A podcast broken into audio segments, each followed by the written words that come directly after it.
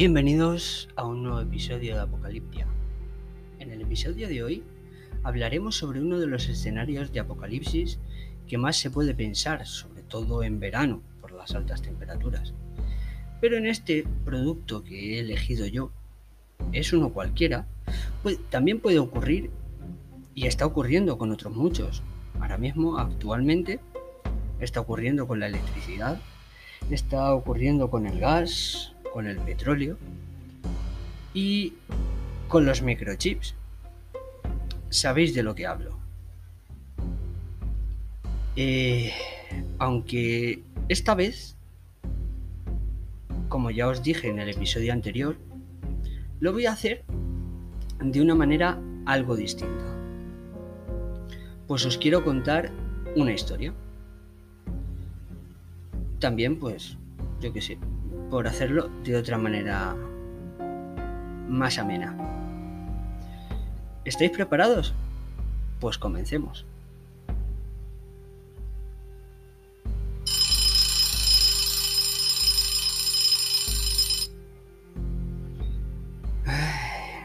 No puede ser. Mi primer pensamiento es que en cuanto llegue a casa me voy a echar la siesta. Y la verdad que a las 5 de la mañana no es algo descabellado pensar en dormir. Pero con estas temperaturas que hay por la noche, no se puede dormir ni con ventilador. He visto todas y cada una de las horas del reloj pasar y ahora toca un duro día de calor y trabajo. Después de desperezarme y desactivar las 10 alarmas que quedan por sonar, me levanto de la cama y me visto. Acto seguido doy un beso a mi mujer, la cual sigue intentando dormir, y salgo de la habitación. Me aseo, desayuno y, y compruebo que llevo mascarillas en la mochila del trabajo. Miro el teléfono para cerciorarme de la hora y efectivamente son las 6 de la mañana. Salgo de casa y me monto en mi coche para dirigirme a mi puesto de trabajo. Al llegar, ficho en la entrada como cada día y me dirijo y me dirijo al patio para fumar un cigarro antes de entrar. Allí me junto con los compañeros de trabajo. En ese momento escucho como dos de mis compañeros están hablando de la sequía que hay y de lo que han dicho en las noticias sobre restricciones en el suministro de agua. Sin prestar mucha más atención a lo que hablaban, acabé mi cigarro y entré en la fábrica. Aunque sí con el pensamiento de avisar por WhatsApp a mi mujer para que fuese esa mañana a comprar agua a la tienda. Y así lo hice. Al llegar a mi puesto de trabajo, dejé la mochila y escribí un WhatsApp a mi mujer para que comprara todo el agua que pudiese y llenase algunas ollas y la bañera, ya que iba a haber cortes en el suministro de agua potable. Tras cuatro horas de jornada, suena el timbre del descanso y salgo de mi puesto para ir a lavarme las manos e ir al patio a fumar un cigarro con los compañeros. Al salir al patio observo que todo el mundo está hablando por teléfono y de repente suena mi móvil.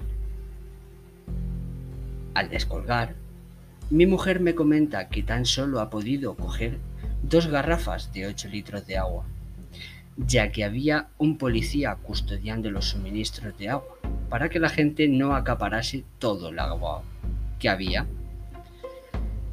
Le pregunté si había podido llenar la bañera y el fregadero, a lo cual contestó que sí, y me dijo, espera, que te sigo contando lo de la tienda. ¿Sabes a cuánto he pagado cada garrafa de agua? Yo, un poco intrigado, pregunté, ¿a cuánto?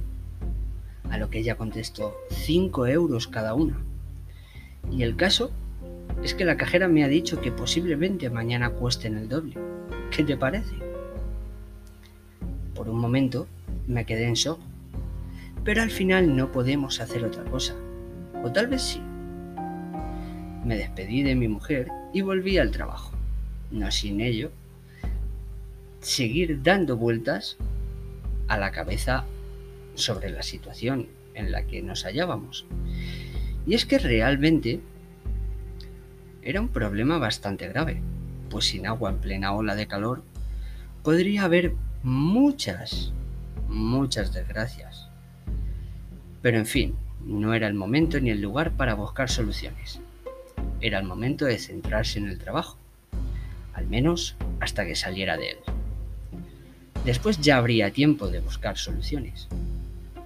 Al salir del trabajo, fui al centro comercial más cercano y compré dos garrafas más de agua y me monté en el coche para dirigirme hacia casa. Al llegar vi a varios de mis vecinos cargando sus coches con maletas, lo cual me pareció cuanto menos coincidencia. Aún así, cogí mis garrafas del maletero y entré en casa. Saludé a mi mujer y a mis peques y coloqué las garrafas en la despensa. Mi mujer me siguió y susurrando para que no se enterasen nuestras hijas, me preguntó si había leído el mensaje del ayuntamiento. Mi cara de sorpresa le hizo entender que no sabía de qué me estaba hablando, y en ese momento me enseñó su móvil. El mensaje decía, Queridos conciudadanos, debido a la extrema sequía, nos hemos visto obligados a realizar un corte indefinido de agua potable y a racionar desde el ayuntamiento todo el abastecimiento de agua embotellada que entre en el pueblo. El agua será custodiada y distribuida por los miembros de cuerpos de seguridad del Estado, facilitando dos botellas de litro y medio por cada dos personas de la unidad familiar, con un coste de 10 euros cada una. Para poder recoger el, racionamiento deberá presentar el libro de familia. Al acabar de leer el SMS, entendí el por qué se iban mis vecinos y pensé para mis adentros, pues como no se vayan a otro continente, va a ser algo inútil, ya que toda Europa está igual. Calenté mi comida y me puse a comer mientras buscaba la última hora en mi teléfono para saber a qué nos enfrentábamos. Encontré varias noticias iguales en, varios periódicos y rápidamente cogí el mando y me puse a buscar en la televisión para ver si decían algo más al respecto. Y para mi sorpresa, efectivamente, habían cortado la emisión en todas las cadenas de televisión para anunciar un estado de excepción por la llegada masiva a puertos y aeropuertos de todo el país de gente para salir de España.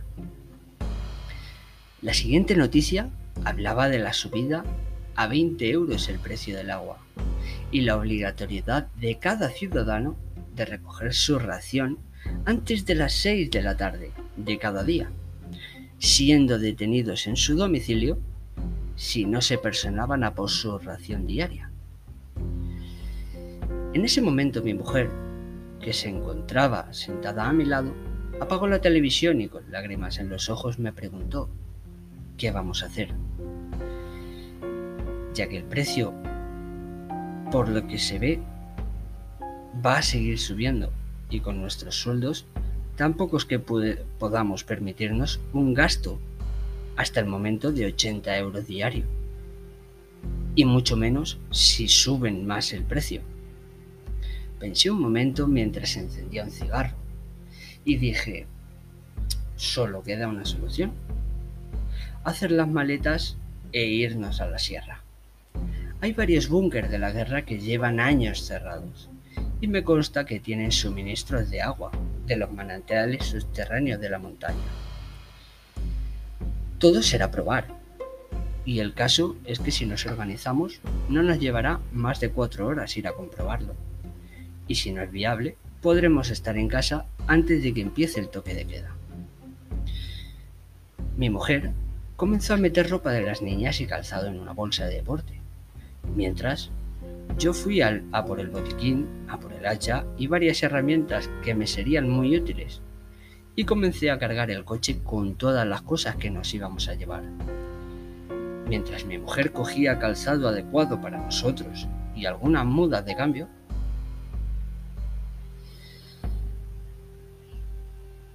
cuando ya teníamos todo preparado y estábamos listos para emprender nuestro camino, me tocó mi mujer la mano y me dijo que, pasáramos por el ayuntamiento a por el agua de hoy, pues si no nos daba tiempo a llegar antes de las 6 de la tarde. Al llegar al ayuntamiento, bajé del coche y pedí la vez para recoger el agua. Tras una espera de media hora a pleno solanero, me tocó y tras recoger mi agua, volví al coche maldiciendo entre dientes por el desperdicio económico que suponía gastar 80 euros en cuatro botellas de agua de litro y medio teniendo garrafas en el coche. Guardé el agua en el maletero y me monté en el coche para, para emprender el camino. Salimos del pueblo y con los nervios a flor de piel íbamos escrutando el horizonte, en busca de coches policiales que nos pudieran parar. Pero tras un camino tenso y largo para nosotros, aunque más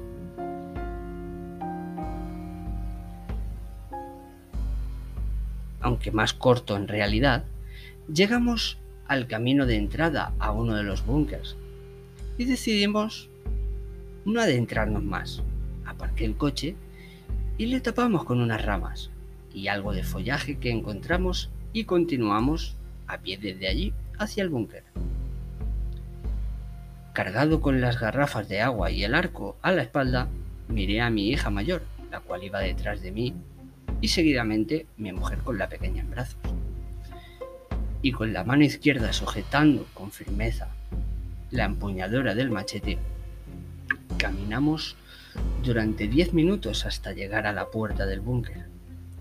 Até las garrafas a una eslinga que llevaba en la mochila y me las colgué al hombro izquierdo para poder sacar el hacha de la funda y llevarlo a mano porque quién sabe qué podría salir de cualquier sitio. Observé el entorno y tras un par de minutos en silencio entramos en el búnker, cerrando la puerta a nuestro paso. Encendimos las linternas y comenzamos a descender escaleras abajo hasta llegar a una puerta tras la que se escondía una antesala. Al entrar, descubrimos que había varias puertas a ambos lados y una al final. Con varias cuñas fui atrancando una por una todas las puertas, salvo la primera que tenía a mano, la de la mano derecha. Al abrir la puerta, iluminé su interior con una barra de luz química y tras esperar unos segundos para comprobar que no había movimiento en el interior de la sala, me dispuse a echar un vistazo. Estos resultaron ser unos baños, los cuales después de desinfectarlos muy, muy, pero que muy bien, serían de gran utilidad. Pedí a mi mujer que entrara con las niñas en ellos y se mantuviera allí hasta que asegurara toda la zona. Al salir del baño quité la cuña de la puerta que tenía justo enfrente y abrí lo suficiente como para lanzar una barra de luz química y esperé con la puerta cerrada hasta que encendiera del todo y aproveché para controlar los sonidos que pudiera ver desde dentro. Tras un minuto entré en la sala y en esta había una gran y siniestra cocina con un montón de trastos por medio y tirados por el suelo. Inspeccioné cada rincón, hacha en mano, y salí de nuevo a la antesala para abrir la siguiente puerta. En este caso, Abrí la última de la izquierda y apunté con la linterna directamente. Al no sentir un gran eco al abrirla y descubrir que daba a otra puerta en la que había un cartel que decía Cuidado, riesgo de alta tensión, puse la cuña a la puerta con el cartel y aseguré nuevamente la puerta anterior para seguir abriendo el resto de puertas. Fui a la puerta del medio y al abrirla sentí un frío espectral. Este estaba cargado de mucha humedad. Lancé la barra de luz química y cerré de nuevo. Abrí también la última puerta de la derecha y lancé otra barra dentro. Y tras asegurar la puerta, me senté entre medias de las dos para escuchar si había sonidos extraños en ambas. Pero para el bienestar de mi corazón, en ninguna de las puertas sonaba nada raro. Abrí la última puerta y entré a lo que parecían unos barracones. En el lateral derecho había varias taquillas, aunque en su totalidad parecían estar en buen estado, sí es cierto que algunas de ellas estaban bastante hechas polvo. Pero el sitio parecía seguro, así que sin demorarme demasiado, salí de los barracones y solté la cuña de la puerta del medio y me dispuse a entrar. Al asomarme en busca de la luz química, vi lo que parecía una pasarela, la cual estaba suspendida en una gran cueva. No vi que fuera momento de hacer espeleología, así que volví a la antesala y atranqué la puerta nuevamente con un par de cuñas, una arriba y otra abajo, para que las pequeñas no pudieran entrar bajo ningún concepto. Al asegurar nuevamente, al asegurarme nuevamente de que no había ningún ruido en la puerta por la que habíamos entrado, puse otra cuña más y me dirigí a la puerta de lo que parecía un cuarto de máquinas, para ver si desde algún, para ver si de alguna manera podía encender las luces y ver algo. Quité la cuña de la primera puerta y la cerré a mi paso. Preparé la barra de luz química y tras quitar la cuña que atrancaba la puerta, la lancé dentro y cerré de nuevo, dando un puntapié a la cuña para trancar la puerta. Y así esperar a que la luz química se encendiera del todo.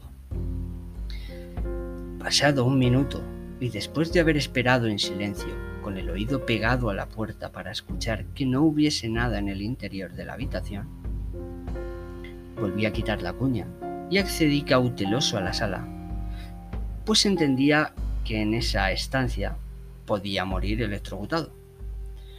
Di un vistazo cerciorándome de que no había nada en el interior de la sala que pudiera atacarme y busqué los fusibles que dieran corriente a la zona en la que nos encontrábamos. Y tras subir bastantes diferenciales de los muchos que estaban bajados, caí en la cuenta de que el diferencial general estaba bajado.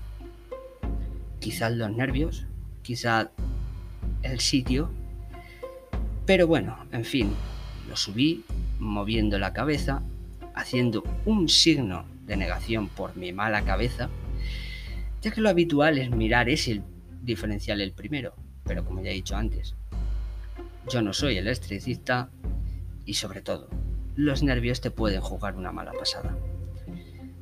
Al conseguir encender las luces del refugio, salí de la sala de máquinas y fui en busca de mi mujer y mis hijas.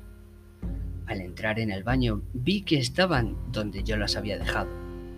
Las pedí que salieran y fuimos todos juntos a ver las estancias del refugio. Claro, todas menos una, la cueva. Estuvimos revisando cada cajón de la cocina, cada taquilla de los barracones, e incluso asaltamos la despensa en busca de víveres. Al ver que no había nada, salvo lo que nosotros llevábamos, vamos, tan solo agua, decidimos que lo más coherente sería volver a casa y prepararnos para volver el día siguiente con provisiones suficientes para pasar al menos el verano. Y se estaba fresquito. Salimos por la puerta del búnker después de apagar todas las luces, y al salir al exterior camuflamos la puerta con un montón de zarzas para que no se viera. Nos dirigimos hacia el coche y emprendimos el rumbo hacia nuestra casa. Durante el trayecto, mi mujer fue apuntando en una libreta todas las cosas que debíamos comprar para pasar una larga temporada fuera del pueblo. Al llegar a casa entramos y seguimos con nuestra vida normal, pero pensando en el búnker y en lo que éste nos podría ofrecer. Si queréis la segunda parte del episodio, dejad vuestro comentario en el podcast y seguiremos con él. Espero que os haya gustado. Sé que me he equivocado un par de veces, pero ir leyendo al mismo tiempo que sujeto el micrófono y unas pocas cosas más. Es un poco complicado y no he querido hacer ninguna edición. Para que no veáis que retoco todo lo que lo que grabo. Eh, lo dicho, espero que os haya gustado y, y sobre todo que os haya hecho de qué pensar. Pues aunque hoy en día estamos sufriendo muchas inundaciones, esa agua está perdida por una sencilla razón. Mm, en España no disponemos de suficientes embalses o presas para retener el agua para nuestro propio consumo. Y eso, en los veranos tan calurosos que estamos viviendo en estos últimos años, es de esperar que antes o después surjan problemas con la escasez de agua y con ello el monopolio del mismo por parte del gobierno o empresas de suministros. Ya sabéis, cuidaros muchísimo, protegeros más todavía y estar atentos a todas las señales que en este año 2021 la verdad que no están siendo pocas porque como siempre os digo si tiene que pasar creerme pasará hasta la semana que viene